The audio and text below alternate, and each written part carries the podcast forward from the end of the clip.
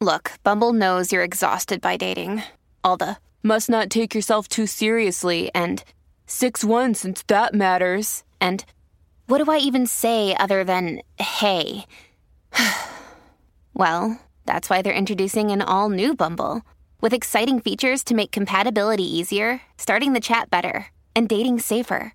They've changed, so you don't have to. Download the new Bumble now.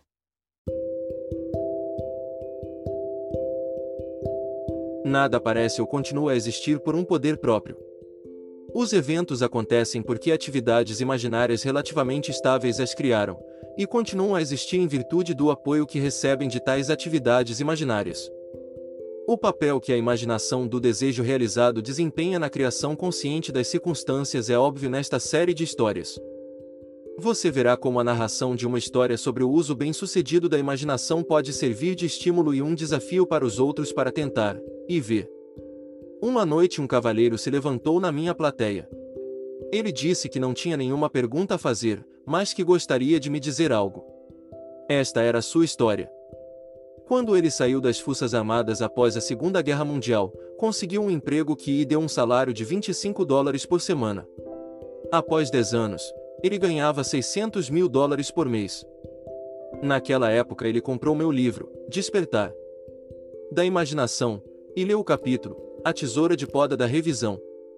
Através da prática cotidiana de revisão, como ali estabelecido, ele foi capaz de dizer ao meu público dois anos depois que sua renda era igual à do presidente dos Estados Unidos. Em minha plateia estava sentado um homem que, por sua confissão, estava falido. Ele tinha lido o mesmo livro, mas de repente percebeu que não tinha feito nada com o uso de sua imaginação para resolver seu problema financeiro. Ele decidiu que tentaria se imaginar como vencedor. Em suas palavras, ele fez sua aposta em um jogo que tenta se escolher os vencedores da quinta até a décima corrida. Então foi isto que eu fiz. Na minha imaginação, fiquei de pé, classificando meus bilhetes e sentindo, ao fazê-lo, que eu tinha cada um dos seis vencedores. Realizei esta cena repetidas vezes em minha imaginação, até que realmente senti.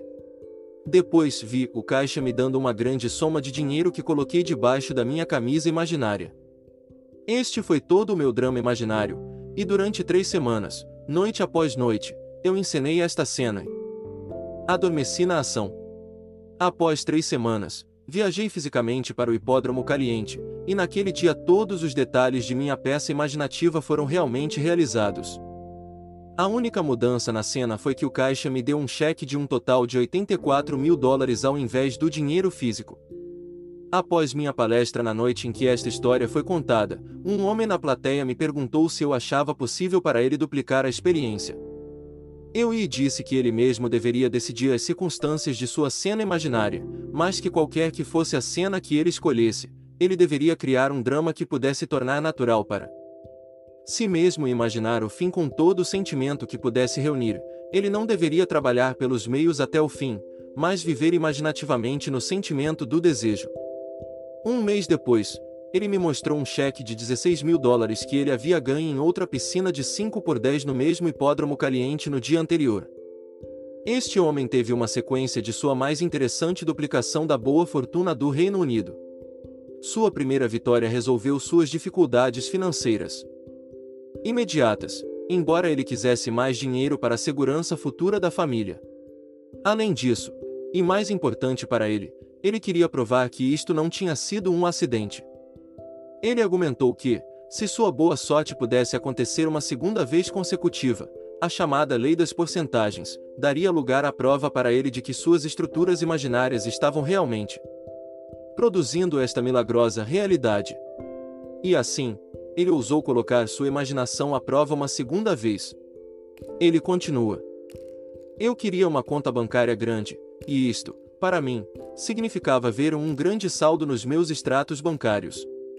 Por isso, na minha imaginação, eu encenei uma cena que me levou a dois bancos.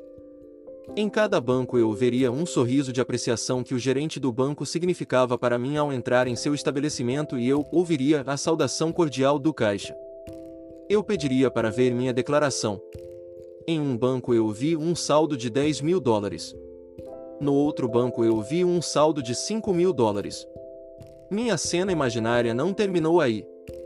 Imediatamente após após ver meus saldos bancários, eu voltaria minha atenção para meu sistema de corrida de cavalos que, através de uma progressão de 10 etapas, traria meus ganhos para 11.500 dólares com um capital inicial de 200 dólares.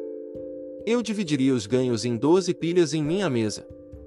Contando o dinheiro em minhas mãos imaginárias, eu colocaria mil em cada uma das 11 pilhas e os restantes 500 mil. Realizei toda esta cena imaginativa toda manhã, tarde e noite por menos de um. This episode is brought to you by La Quinta by Wyndham. Your work can take you all over the place, like Texas. You've never been, but it's going to be great because you're staying at La Quinta by Wyndham. Their free bright side breakfast will give you energy for the day ahead. And after, you can unwind using their free high speed Wi Fi. Tonight, La Quinta. Tomorrow, you shine. Book your stay today at lq.com. Mês.